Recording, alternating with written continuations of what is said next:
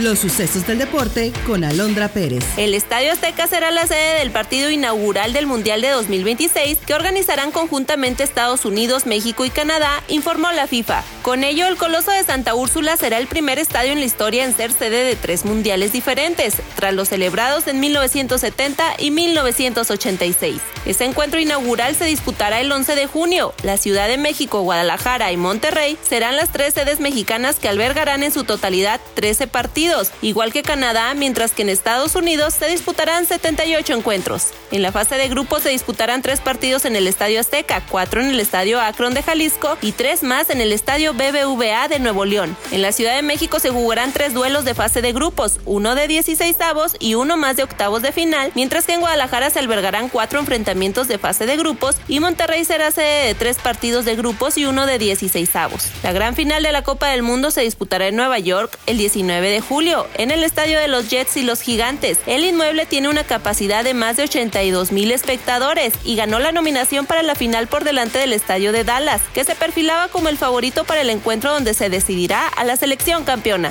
El Mundial de 2026 será el primero que se jugará con 48 selecciones en lugar de las habituales 32, lo que dará pie a un récord de 104 partidos en total.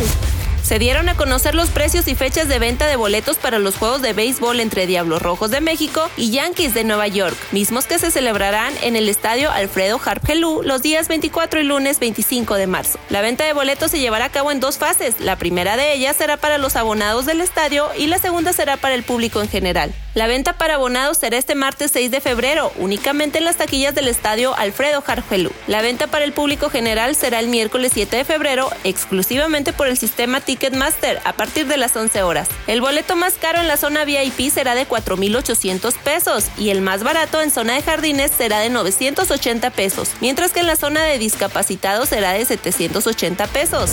Resultados de la jornada 5 en la Liga MX. Cruz Azul 3-1 al Querétaro, Puebla 3-2 al Mazatlán, Toluca 4-1 al León, Juárez y Necaxa empatan a 2. Pumas le saca empate a 2 goles a Tigres, Pachuca 3-2 al Tijuana, América y Rayados empatan a 1. Atlas 3-0 al Santos, Chivas 2-0 al San Luis.